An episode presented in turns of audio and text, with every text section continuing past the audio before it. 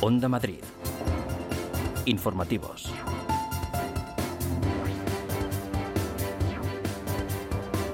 Lo siento mucho. Me he equivocado y no volverá a ocurrir. Hace casi 40 años, desde esta misma tribuna, mi padre manifestó que quería ser rey de todos los españoles y lo ha sido. Nos convocó a un gran proyecto de concordia nacional que ha dado lugar a los mejores años de nuestra historia contemporánea. Juntos los reyes Juan Carlos y Sofía desde hace más de 50 años se han entregado a España. Espero que podamos seguir contando muchos años con su apoyo, su experiencia y su cariño.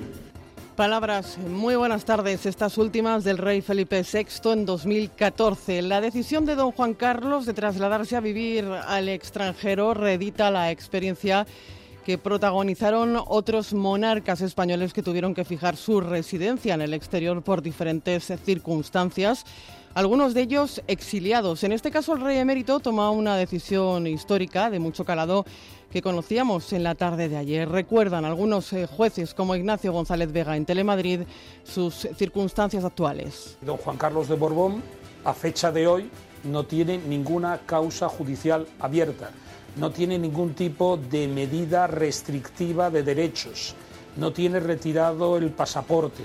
Por tanto, eh, don Juan Carlos de Borbón tiene los mismos derechos fundamentales que cualquier ciudadano libre y por tanto se puede tiene una libertad de movimientos tanto dentro de España como en el extranjero. Los reyes eh, mantienen su agenda tras hacerse pública esa decisión de don Juan Carlos de abandonar España y se van a trasladar el fin de semana a Palma para iniciar una estancia de 10 días durante la que van a recorrer las Baleares y van a conocer con detalle también los efectos de la pandemia de coronavirus en la comunidad. Es martes, es 4 eh, de agosto y hay más noticias titulares con Neus Cerda. Por primera vez desde el mes de febrero baja el paro. Casi 90.000 desempleados menos, la mayor caída en este mes desde 1997. Los datos negativos los encontramos en Madrid. Es la comunidad en la que más subió el paro en el mes de julio, con 6.400 nuevos desempleados. En España siguen activos 530 rebrotes, 22 en Madrid. Los positivos se duplican a la semana en la región. En la comunidad hay 178 casos confirmados y 535 personas en seguimiento. De los 274 hospitalizados, 36 están en la UCI. La curva en Madrid, dice el consejero de Sanidad, Enrique Ruiz Escudero, seguirá subiendo. La vuelta al cole preocupa. El Gobierno regional reconoce que el mes de septiembre será un mes complicado, no solo en Madrid. Los consejeros de Educación se reúnen en agosto con el Ejecutivo para analizar la evolución de la pandemia. La Comunidad de Madrid contratará más personal, mientras que desde los sindicatos anuncian movilizaciones. Y en los deportes, Iker Casillas ha anunciado oficialmente su retirada como futbolista. Tras más de un año apartado del terreno de juego tras el infarto sufrido en mayo de 2019, el que fuera uno de los porteros más queridos en el Real Madrid y la selección española dice adiós a su carrera deportiva.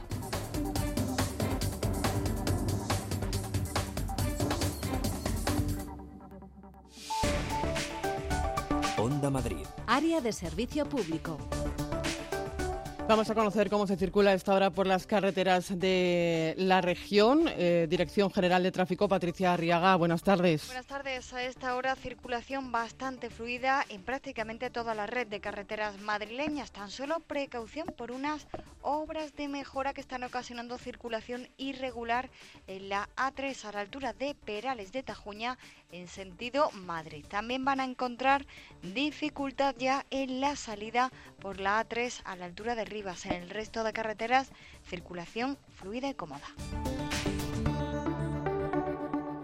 El tiempo. Vamos a conocer eh, las previsiones del tiempo para las próximas horas que nos espera Antonio López. Buenas tardes. Hola, ¿qué tal? Muy buenas tardes, eh, Marta. Seguimos con esta estabilidad atmosférica y con esta tregua de calor. Incluso hemos tenido una madrugada fresca con registros de mínimas en la capital de 17-18 grados, pero esto será historia en los próximos días. Hoy de momento mantenemos temperaturas moderadas de calor hasta 34 grados en la capital. La próxima madrugada no llegará a ser noche tropical. Podremos dormir, conciliar el sueño sin eh, temperaturas excesivamente altas, pero ya mañana las máximas empiezan su escalada llegando a los 36-37 grados en el centro este y sur de la Comunidad de Madrid. Por tanto, mañana la Agencia Estatal de Meteorología a partir de las 2 de la tarde activará de nuevo el aviso amarillo por calor. Son las 2 de la tarde y 5 minutos. Escuchan las noticias de las 2 en Onda Madrid con María José Francisco en la producción y con Nacho Cerezo en el control de sonido.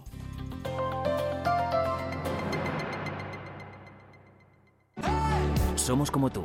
Por eso nos despertamos contigo. Aquí en Madrid despierta. Esto es Onda Madrid. Buenos días familia. Te ponemos al día con la mejor información. En Onda Madrid, en Buenos Días Madrid, estamos contando noticias. Titulares de la prensa digital ahora mismo. Lo realmente importante, oyentes del enfoque, es que avanzamos. Y Te acompañamos con las mejores historias. Bueno, pues para ayudar a todas estas personas ha nacido un proyecto que se llama Compartiendo la Soledad. Es, es escritor, es dibujante, es eh, una persona muy especial. Vivimos contigo la emoción del deporte. Empezamos la campaña, lo damos todo. Es el momento de agradecer. De vuelta a los entrenamientos, muy contento de poder volver a jugar a tenis. Hay que pensar positivo porque tenemos la suerte de volver a trabajar, a estar, a, a estar aquí en campo. En Onda Madrid somos como tú.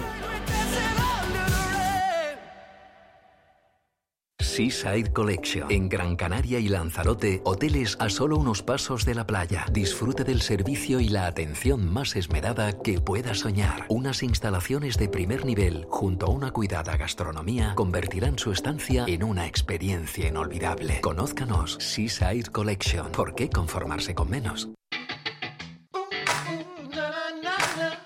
Nunca antes ha sido tan fácil anunciarse en la radio. En Onda Madrid, queremos tenerte con nosotros.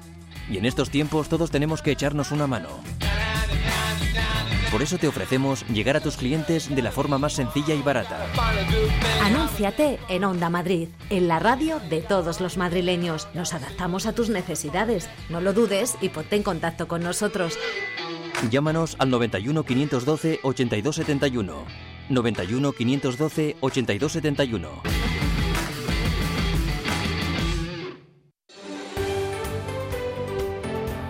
Onda Madrid cede gratuitamente este espacio publicitario, una iniciativa de Radiotelevisión Madrid y en colaboración con la Consejería de Economía de la Comunidad de Madrid. Tu ciudad ha cambiado y tu forma de moverte también. Alquila coches, motos y bicis por minutos o días con seguro a todo riesgo en los principales parkings de Madrid. Pick and Drive, tan fácil como ir a tu parking, recoger las llaves y simplemente conducir. Más información en pickandrive.es. Tus viajes con niños van a ser más relajados. Entra en bebeaway.com. Te alquilamos cunas, sillas de paseo, de coche, todo lo que necesitas para tus hijos y lo entregamos donde tú nos digas, los 365 días del año. Haz tus pedidos en reservas@bebeaway.com o llámanos 690 32 07 56. Bebeaway. Onda Madrid. Las noticias de las dos. Dos y ocho minutos de la tarde comenzamos nuestro relato informativo. El gobierno estaba al corriente de que el rey Juan Carlos había salido de España y de que la Casa Real emitiría el comunicado anunciando su partida. Pero en el secreto estaban solo los miembros socialistas del Ejecutivo y no los de Unidas Podemos, que han mostrado su malestar por no haber sido consultados y anunciaban que pedirían explicaciones en esta reunión de gobierno. Palacio de la Moncloa, Noelia Ontoria, buenas tardes. ¿Qué tal? Buenas tardes. Sí, ha sido un Consejo de Ministros largo y eso que no había temas de fondo de los más complicados, económicos o laborales. El retraso, entendemos, se debe a las explicaciones que hoy iban a pedir los miembros de Unidas Podemos al presidente y a la vicepresidenta primera, Carmen Calvo, por la decisión del rey Juan Carlos de irse de España. Es una salida que conocían los miembros socialistas del Ejecutivo, pero no los de Unidas Podemos, y es una decisión que no avalan desde el flanco morado del Consejo de Ministros. Ayer Pablo Iglesias escribía en Twitter que se trataba de una huida y suponía una actitud indigna para el jefe del Estado. Preguntada en la SER hoy por si no haber sido informada de los planes del monarca suponía una deslealtad la ministra María Jesús Montero remitía a las explicaciones que esta mañana iban a pedir en el Consejo. Creo que solo tendremos que hablar en el seno del gobierno de coalición. Me, limito a explicar lo que es la verdad y es que no es una decisión del gobierno de coalición y que puede ser una decisión que haya tomado el Partido Socialista desde Moncloa, pero no es una decisión que hayamos tomado el gobierno de coalición. Unidas Podemos también expresaba esta mañana recelos por la reunión que ayer mantuvieron miembros del Ejecutivo con Ciudadanos para abordar los brotes por COVID y las medidas económicas puestas en marcha para paliar la crisis, aunque el malestar apunta más a Ciudadanos por su supuesto veto que al Ejecutivo, al que en cualquier caso siguen recordando que para hacer unos presupuestos de izquierdas no se puede pactar con un partido de derechas. El balance que haga hoy el presidente del Gobierno se saldrá del habitual de todos los veranos, Marta, porque la noticia de la salida de Juan Carlos I va a centrar parte de las preguntas y también por la especial situación de pandemia que ha marcado el inicio del curso político y del gobierno de coalición. Por cierto, que ya conocemos el nombre de la nueva secretaria de Estado de Sanidad que va a gestionar a las comunidades autónomas en la lucha contra el coronavirus. Se llama Silvia Calzón, es médico y ejercía como epidemióloga en atención primaria en Sevilla. Gracias, Noelia. Estaremos muy pendientes de la rueda de prensa posterior al Consejo de Ministros, de las palabras del presidente Pedro Sánchez y todo lo que pueda decir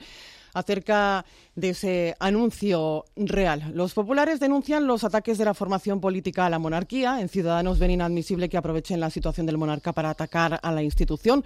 Por otra parte, se ha registrado una petición de comparecencia del presidente Sánchez y de la vicepresidenta Calvo para que expliquen las circunstancias de la histórica marcha. Una petición que llega de manos de Junts per Cat. El presidente de la Generalitat de Cataluña, por otra parte, ha pedido la abdicación de Felipe VI. Recogemos las distintas reacciones. Desde el Partido Popular, el vicesecretario territorial Antonio González Terol pedía en Onda Cero al jefe del Ejecutivo que rectifique al vicepresidente Pablo Iglesias por sus críticas a la corona. También el portavoz adjunto de Ciudadanos, Edmundo Val, lamentaba en Telecinco la actitud de Unidas Podemos. Escuchamos a ambos. El presidente del gobierno nos tiene demasiado acostumbrado a no rectificar a su vicepresidente social y comunista de este gobierno. Y yo creo que el presidente del gobierno, eh, que es el presidente de un gobierno dentro de una monarquía parlamentaria, debe de reprender y rectificar hoy ya a su vicepresidente del gobierno. Las declaraciones que se han hecho desde Podemos por parte de Pablo Iglesias, la semana pasada también por parte de Irene Montero, son francamente desafortunadas, totalmente inadmisibles, muy inoportunas tratando de confundir a, río revuelto eh, las eh, posibles eh, cosas que se puedan imputar al rey emérito con la institución de la corona. Y eso no es. El presidente del gobierno catalán, Quim Torra, pide la abdicación del rey Felipe VI y explicaciones al Ejecutivo Central. Una huida que ha sido programada, parece ser, por parte del gobierno español. Esto todavía nos eh, sorprende más. Queremos conocer qué ha pasado, quién ha sido responsable, quién conocía esta, esta salida del, del rey emérito. Junts per ha pedido la comparecencia urgente en el Congreso de los Diputados del presidente del Gobierno, Pedro Sánchez, y de la vicepresidenta primera, Carmen Calvo. La portavoz de esta formación, Laura Borrás, asegura que el Ejecutivo ha cerrado filas con la monarquía sin exigir que Juan Carlos I devuelva la fortuna que asegura hizo el rey emérito de forma opaca. Reacciones hoy también en la política madrileña. El consejero de la Comunidad de Madrid, Enrique Osorio, ha expresado su agradecimiento al rey emérito. Cuando el rey emérito llegó al trono, yo tenía 16 años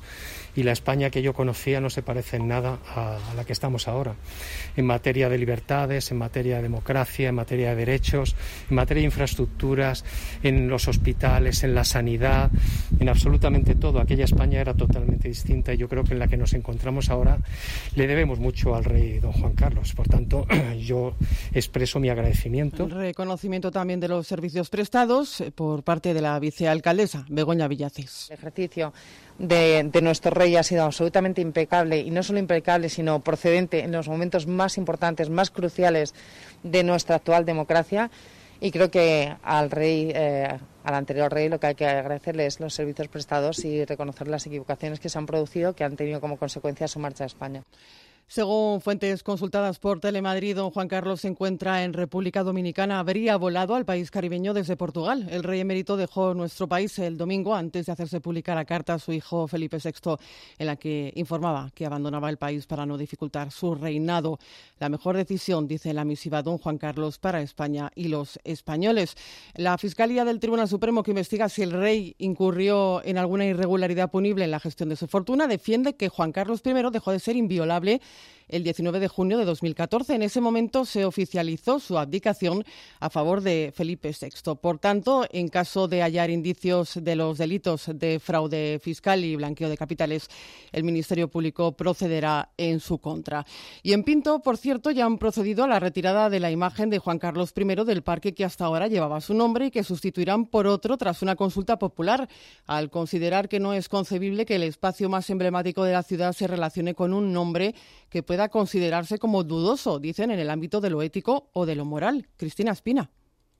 Desde el pasado fin de semana, Pinto luce ya una peana vacía en el que es el mayor parque de la localidad. El busto del rey emérito Juan Carlos I y la placa en su honor que presidía en su entrada ha sido retirado, dando cumplimiento así a la moción aprobada hace tan solo unos días. La rapidez con la que se ha hecho ha provocado las quejas de la oposición. Escuchamos a Salomón Aguado del Partido Popular y Nadia Velar de Ciudadanos. Ni siquiera han cumplido ni una sola moción. Sin embargo, han tardado apenas unas horas en retirar el busto del rey. No gobiernan para los pinteños, sino solo para unos pocos. Es la primera moción que se lleva a cabo en un año de legislatura y desde Ciudadanos seguimos esperando que se ejecuten nuestras propuestas. El gobierno local en todo momento ha defendido esta actuación añadiendo que se trata de patrimonio del ayuntamiento y que no querían que se pudiera deteriorar o vandalizar. Respecto al cambio de nombre, se hará por consulta popular. Escuchamos a Lola Rodríguez, primera teniente de alcalde. Pero consideramos que tenemos que, que hacer algo y vamos a empezar quitándole el nombre evidentemente al, al parque para darle otro y ese otro lo va a decidir pues eh, los vecinos y vecinas de Pinto. Haremos una consulta popular. La consulta se hará sobre una lista propuesta previamente a partir de septiembre. Onda Madrid. Informativos. El número de parados registrados en las oficinas de empleo ha bajado en julio, 89.800 personas si lo comparamos con el mes anterior. Es el primer descenso desde el inicio de la pandemia y el mayor desde 1997 para ese mes. En Madrid se ha incrementado el paro un, 1,52%. Elena Rivas. Madrid es la comunidad autónoma en la que más ha crecido el paro este mes, aunque el consejero de Economía, Manuel Jiménez, destaca que se ha empezado ya a crear empleo. La Comunidad de Madrid suma 8.675 afiliados a la Seguridad Social en julio, el primer mes en el que se crea empleo desde que se declaró el estado de alarma. Y esto atiende a que ha sido el primer mes también en el que se ha podido operar dentro de una economía, digamos, con relativa normalidad. Los datos son peores de lo esperado para los agentes sociales. Isabel Vilabella, de UGT Madrid, y Miguel Garrido, presidente de CEIM, reclaman medidas urgentes. El paro es un 26% más alto que hace un año y ya hay 423.538 personas buscando empleo. La COVID tiene mucho que ver, pero estos datos tan malos no solo se deben a la pandemia, se deben también a la falta de actuaciones concretas. Nos encontramos con una alarmante situación que solo se podrá revertir si se actúa con contundencia para apoyar el sostenimiento del tejido empresarial. Los datos a nivel nacional dan motivos para el optimismo, según el secretario de Estado de Empleo, Joaquín Pérez Rey. Un descenso de prácticamente 90.000 personas, un dato positivo que da continuidad a la mejoría del empleo. Y tenemos que destacar que, curiosamente, es el mejor mes de julio desde hace 22 años. Lo dice porque en julio siempre baja el paro, pero sindicatos y empresarios restan entusiasmo. Lola Santillana, portavoz de Comisiones Obreras, y Lorenzo Amor, presidente de ATA. Es simplemente la acumulación de lo que no ha pasado durante los meses de mayo y junio y sí se ha concentrado en el mes de julio. No obstante, solo se ha recuperado un 17% en términos desestacionalizados del empleo que se ha perdido por el COVID. En total hay casi 3.800.000 personas en paro en España, 423.000 en la Comunidad de Madrid. Eh, precisamente hoy la Comunidad de Madrid ha abierto el plazo para solicitar las ayudas para la contratación recogidas en el programa Madrid Emplea, con las que pretende crear o mantener más de 11.000 contratos estables. Las ayudas van dirigidas a los colectivos más afectados, como los inmersos en ERTES, mayores de 50 años o desempleados de larga duración. Manuel Jiménez, consejero de Economía. Junto con estas ayudas estamos trabajando en el reenfoque de la formación para el empleo para que las nuevas cualificaciones atiendan a las necesidades de esta época de crisis. E igualmente, los servicios de las oficinas de empleo están adaptándose a las necesidades de quienes han perdido su empleo durante la crisis a quienes ya estaban en búsqueda activa de empleo y por supuesto a quienes crean empleo, que son, no nos olvidemos, las empresas y junto con las que debemos seguir trabajando. Todo en un día en el que la vicealcaldesa Begoña Villacís ha visitado la Agencia para el Empleo de Madrid en Barajas. Allí ha supervisado las medidas de seguridad e higiene, Julio César Cobos, adoptadas frente al coronavirus. Sí, pese a las malas noticias eh, sobre el empleo en Madrid, la vicealcaldesa ha señalado que la prioridad sigue siendo bajar las cifras del paro y para ello la Agencia para el Empleo, a través de las diferentes oficinas en Madrid, se han volcado ahora con el teletrabajo. Villacís habla de mil contratos de trabajo que se han formalizado durante la pandemia que durante los meses de la eh, pandemia se formalizasen mil contratos de trabajo, algo que es bastante, bastante inusual. Y ya no solo eso, sino que este año vamos a tener un presupuesto de 50 millones de euros. Eso supone un 10% de incremento respecto al año anterior y eso deja claro que la prioridad de este Gobierno va a ser la economía, va a ser sobre todo el empleo. Es la hora de reinventarse para encontrar un trabajo. Ahora se va a apostar por la formación online. La pandemia puede ser larga, pero la responsable de la Agencia para el Empleo, Belén García, nos habla de que existen ofertas tangibles de trabajo que ahora mismo tienen mucha demanda. Mira, ahora mismo hay sectores como el de logística, como el de pues, comercio online, marketing digital, el tema de seguridad y ciberseguridad y el tema de limpieza. Son ahora mismo las posiciones que nos están entrando pues, más ofertas de trabajo. La Agencia para el Empleo está atendiendo actualmente a 35.000 personas, pero el objetivo es llegar a las 75.000 antes de que acabe este año. Concentración de hosteleros de Madrid han protestado frente a la Junta de Distrito de Centro por lo que consideran es una actitud obstruccionista del ayuntamiento que añaden ha fracasado en la aplicación de la campaña de apoyo al sector.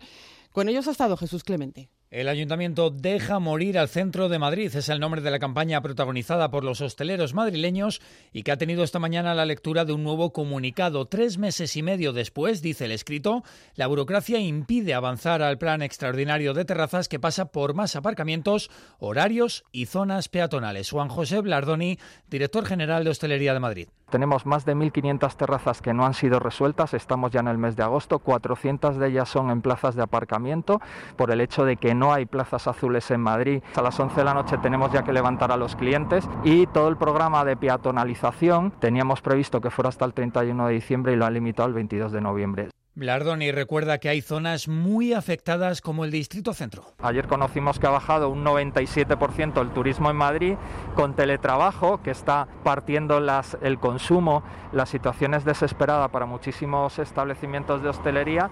Y sentencia que su única pretensión es mantener los locales abiertos y no destruir más un empleo que han perdido 35.000 trabajadores del sector en el último semestre. Onda Madrid. Informativos. Más cosas, los nuevos contagios por coronavirus superan los 8.500 en todo el país. En la Comunidad de Madrid ascienden a 80 eh, los últimos eh, nuevos positivos diarios comunicados. En las últimas dos semanas se han registrado más de 3.000 nuevos casos. El consejero de Sanidad, Enrique Ruiz Escudero, ha asegurado que la hospitalización de contagiados es casi homogénea en Madrid y ha avanzado además que, según un estudio, un 61% de residentes de los centros sociosanitarios y un 30% de los cuidadores tienen anticuerpos, Eva Prat. Sí, se trata de un estudio de seroprevalencia que la Comunidad de Madrid está realizando en las 425 residencias de la región y que abarcará a unas 70.000 personas entre residentes y trabajadores cuando esté finalizado. Según ese estudio, como decías, el 60% de los ancianos tendría anticuerpos frente al coronavirus. Enrique Ruiz Escudero, consejero de Sanidad. Podemos concluir que de esas 18.500 primeras muestras, que aproximadamente el 61% de los residentes presentan la IgG positiva y el 30% de los trabajadores también tienen esa IgG positiva. En estos momentos hay 274 pacientes hospitalizados, de ellos 36 en UCI, ha dicho Ruiz Escudero, que ha comparado estos datos con los 17.000 ingresados en planta y más de 1.500 en UCI durante el pico de la pandemia. De los 22 brotes registrados en la región, hasta ahora tres ya están resueltos, lo que sitúa en 19 los brotes activos. Los casos confirmados son 178 y los contactos 535 y de todos ellos la cifra de ingresados es del 6%, con lo que el comportamiento de casos diagnosticados sobre casos ingresados apenas llega al 1%. Un 61% de los nuevos contagiados por COVID son menores de 40 años. Pacientes menores de 40 años que son eh, los, que, los que se han contagiado y que también hay que decir que siguen teniendo sus hospitalizaciones, algunos van a UCI y el dato previo a este mes de julio eh, era un dato importante, que cerca de, de 3.155 pacientes estuvieron hospitalizados, menores de 40 años, y 212 eh, también estuvieron en UCI. También tenemos que decir que es una cifra que nos entristece especialmente que fueron 35 de ellos fallecieron previos al, antes del mes, del mes de julio. Ruiz Escudero asegura que la hospitalización de contagiados es casi homogénea en Madrid y no destaca como preocupante Móstoles ni tampoco la capital. En cuanto al número de rastreadores, son cerca de 400 que han seguido cerca de 50.000 casos, 2.200 cada día. El consejero de Educación, Enrique Osorio, asegura que está todo preparado y previsto para el inicio del próximo curso escolar, aunque a expensas, lógicamente, de la situación epidemiológica. Habrá 1.700 nuevos eh, profesores eh, para todo el ciclo formativo. Paloma Nolasco. 600 provienen de lo pactado en el acuerdo sectorial y 1.100 son los comprometidos para reforzar a los alumnos que más necesidades plantearon durante el confinamiento. La cifra responde a un escenario de normalidad. Si llegado el momento la situación es otra, se aplicaría el protocolo correspondiente a cada uno de los cuatro escenarios diseñados. Palabras del consejero de Educación, Enrique Osorio, durante su visita a las obras del Instituto de Alpedrete, que dará cabida a 210 alumnos. Hemos tomado todas las medidas del Ministerio de Sanidad, del Ministerio de Educación y están contrastadas por las autoridades sanitarias de la Comunidad de Madrid. Son las medidas que están adoptando todas las comunidades autónomas porque son las que se pueden adoptar. Por tanto, yo llamaría a la tranquilidad y llamaría pues a los docentes a, fin a iniciar el curso con las máximas ganas de atender a sus alumnos. La estrategia no convence a los sindicatos, no ven segura la vuelta a los centros en materia de protección ante el COVID. Por ello, planean dos días de huelga en septiembre y movilizaciones a finales de este mes si no se atienden estas medidas que enumera Teresa Juzgado, responsable de Educación de UGT. Una bajada de ratios, un aumento suficiente de personal, una formación y recursos digitales, una ampliación de infraestructuras, un plan de compensación de desigualdades. También piden que se reviertan los recortes y aumenten los recursos. De lo contrario, y tras consultar a los profesores, no descartan intensificar las protestas. Los bomberos de la Comunidad de Madrid han dado por controlado el incendio forestal declarado en el término municipal de Robledo de Chabela, que ha quemado 1.096 hectáreas. Continúan, eso sí, trabajando en la zona. Varias dotaciones para lograr su extinción completa. María José Francisco. Un helicóptero de extinción de incendios sigue trabajando en la zona junto a ocho dotaciones de bomberos y brigadas forestales, dando continuidad al trabajo realizado durante la noche en la zona perimetral. La retirada de los efectivos eh, será progresiva durante el día de mañana. La vigilancia activa para evitar rebrotes de un incendio que ha arrasado mil hectáreas, ya sin peligro para la población. Los vecinos han pasado miedo y Pedro es uno de los que tuvo que abandonar su vivienda. Cogiéramos algo de ropa y nos preparáramos para desalojar en previsión pues de que el fuego pudiera cambiar, habilitaron el frontón que hay aquí cerrado del, del pueblo. Estamos aquí sin dormir la noche, pues de miedo, de miedo fue. Las carreteras M533, M512 y M521 a esta hora están recuperando su normalidad y así nos lo cuenta Luis Serrano, portavoz del 112. En cuanto a las carreteras cortadas, permanecen eh, las mismas que ayer, las tres eh, carreteras, pero esperamos que en torno a las 2 de la tarde, si todo va bien, puedan estar abiertas. El tráfico ferroviario ya se restableció. El origen del incendio tras el accidente de motocicleta aún se está investigando. El PSOE cierra el expediente disciplinario que afectaba a la alcaldesa de Móstoles, a Noelia Pose, tras la polémica abierta por los nombramientos de familiares y amigos como cargos de confianza contratados por la corporación María Martínez de Mora. La Ejecutiva Federal del PSOE aplicará los nueve meses de sanción que el Comité de Ética ha recomendado a Noelia Pose por faltar a la ética del partido tras nombrar a su hermana y otros cargos familiares y amigos en el ayuntamiento. La alcaldesa ya habría cumplido con este periodo de sanción, ya que en octubre pasado solicitó de forma voluntaria la suspensión cautelar de militancia. Por tanto, según fuentes del partido, el expediente estaría cerrado. La portavoz popular en el ayuntamiento mostoleño, Mirina Cortés, ha acusado a la alcaldesa de poner al consistorio al servicio de las siglas y no de los vecinos. En interés propio y de las siglas del Partido Socialista, así como el consentimiento del nepotismo y enchufismo que también aplican en Moncloa. Noelia Pose podría recuperar su militancia en los próximos días. Fuentes del Ayuntamiento mostoleño han señalado a Onda Madrid que por el momento no tienen constancia de ninguna decisión.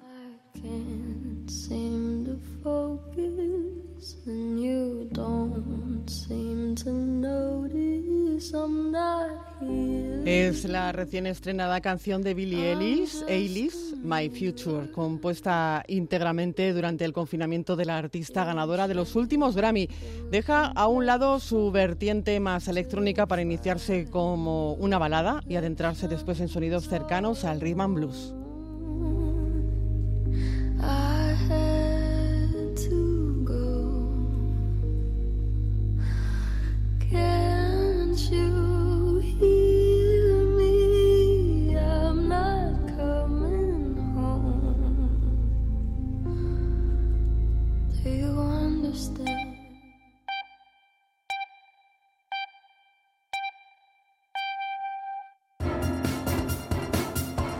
Onda Madrid. Informativos.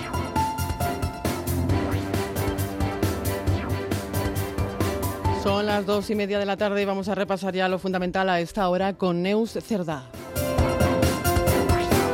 Según ha podido saber Radio Televisión Madrid, Juan Carlos I está en República Dominicana. Salió de Zarzuela este domingo, un día antes de hacerse público el comunicado en el que se anunciaba que el rey emérito dejaba España, una decisión que se tomó de forma coordinada entre Casa Real y Moncloa. Ambas instituciones llevan trabajando en esta salida desde el mes de julio. Fue a mediados cuando se tomó la decisión definitiva y cuando se puso en marcha la redacción del comunicado que conocimos en la tarde de ayer.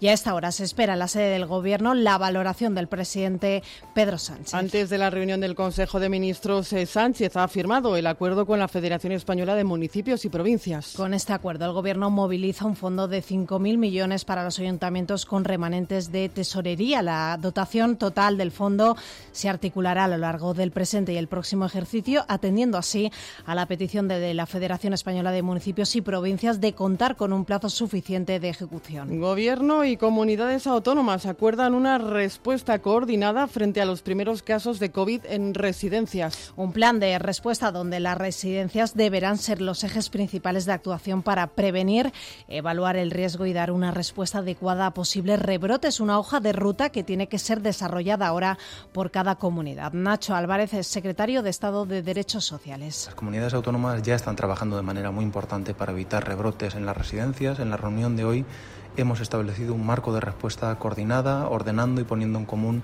los esfuerzos que las distintas administraciones venimos desarrollando ya en los últimos meses.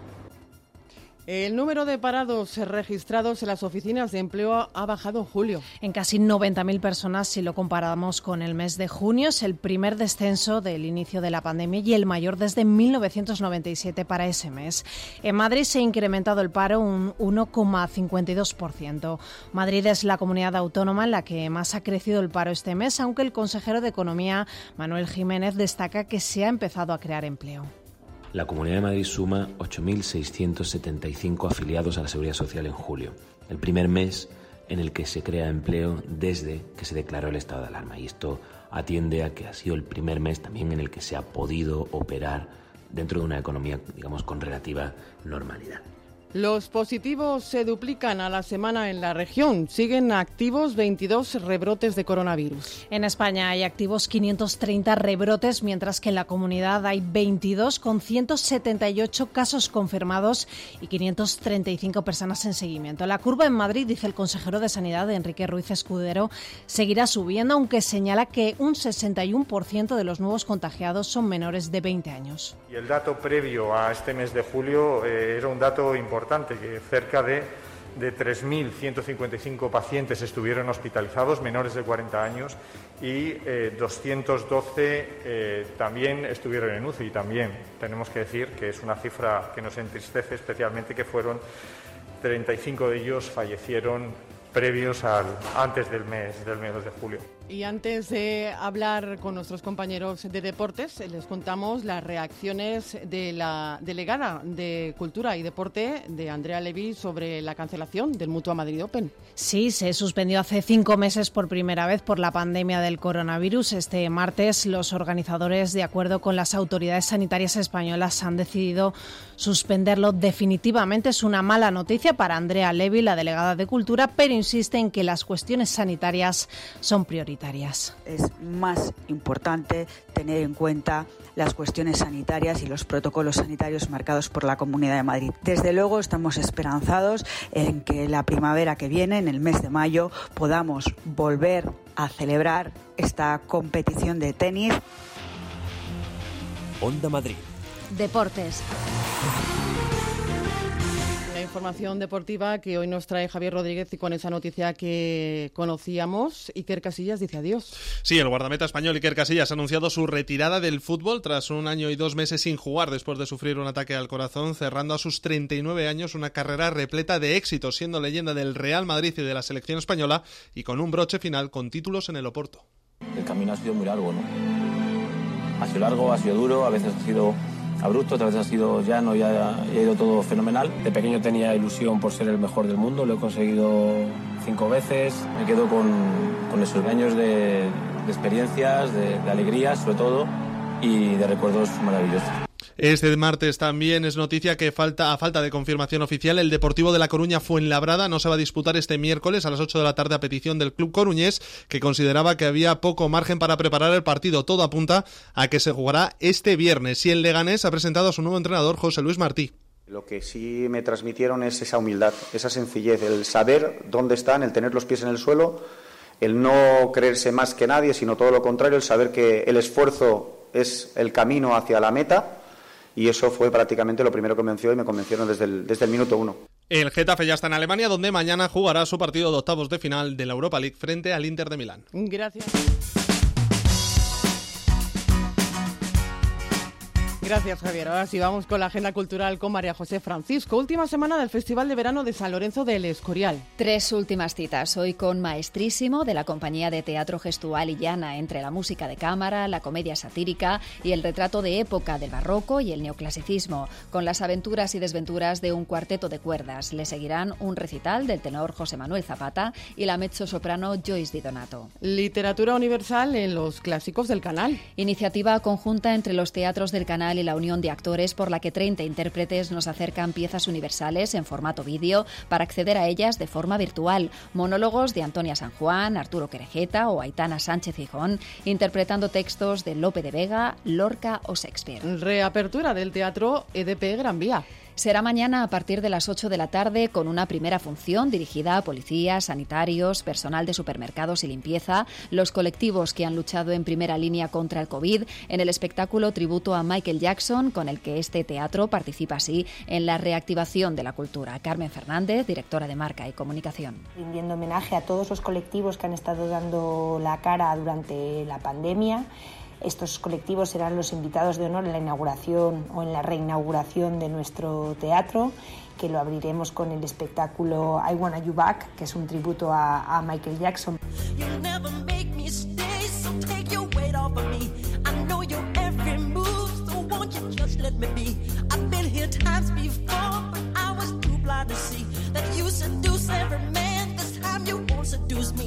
Pues con música nos despedimos. Por nuestra parte es todo. En la realización ha estado Ignacio Cerezo y en la producción María José Francisco. Disfruten de la tarde. Adiós.